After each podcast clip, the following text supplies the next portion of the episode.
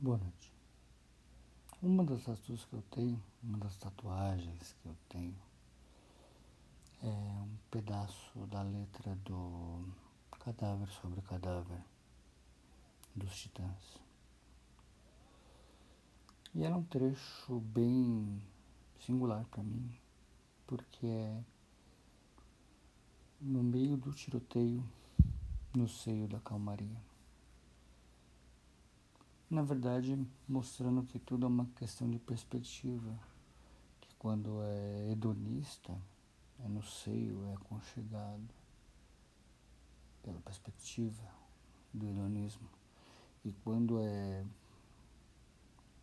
aterrorizante, quando é sofrido, aí a gente usa outra perspectiva no meio do tiroteio. Suponho que ninguém estaria é, à vontade no meio do tiroteio. E as emoções emolduram a vida. Acho que hoje descobri que o cego para as cores, as cores que são ditas no caso da, da música do Patofu são as emoções. As emoções emoldurando. Na verdade, você pode ver as coisas sem cores mas com cores fica mais saboroso. Então é, é a emoção, né? As emoções. E as emoções emolduram na vida, as, mas as molduras das obras são o que menos interessa. Muito embora seja um truque muito bom você moldurar para agregar valor. agregar valor é sempre horrível, né? A uma obra. É, a obra é que interessa, não a moldura dela. A perspectiva muda, a perspectiva da emoção, a perspectiva do sentimento muda. Mas a obra a obra, eu não sei bem o que é, não sei se é a gente é a obra, ou o que a gente faz é a obra, mas mais importante do que a moldura da obra é a obra. Muito embora algumas obras sejam é, extremamente mal compreendidas.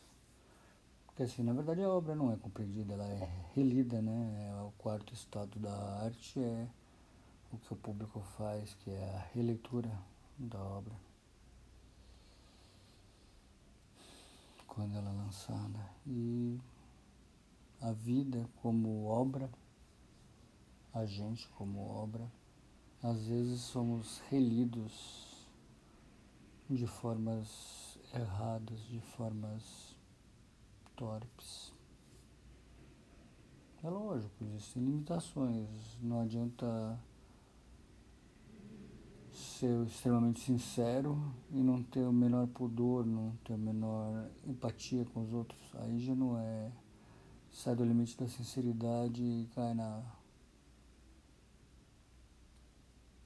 na loucura, no outro tipo de loucura é a obra. Não é fácil. Nunca foi. Nunca é fácil. Eu faço, traço alguns scripts agora na cabeça. Os primeiros podcasts eram no script escrito mesmo, escrito, não assinado, mas escrito. E agora eu tento tecer o raciocínio em cima do que eu lembro, em cima do que eu vi. Não é tão fácil. Não sai tão bem também, sai com esses lapsos de estou pensando. É um horror. E a fluidez do, da conversa, da conversa, do, do falar não é bom, o andamento não é bom, o ritmo não é bom, a dicção pior ainda, é. e o raciocínio é lento. E o raciocínio é lento. E a memória é pouca. E eu não sei para onde isso tudo vai. Mas eu sei que a gente é mais agressivo com quem a gente mais gosta, porque a gente se sente livre com quem a gente mais gosta, se sente mais próximo. E é, é bom se sentir próximo, bom estar próximo. Dicotômico esse papo de é bom, é ruim, eu sei. Tem uma mente infantil fazer o quê?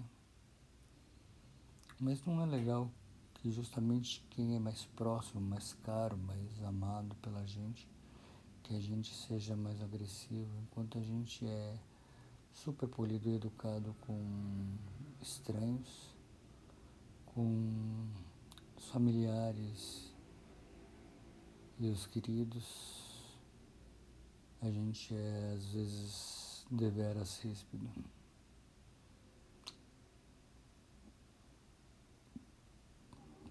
Será que o ônus da proximidade é essa violência? Então, para ser delicado com todos, a distância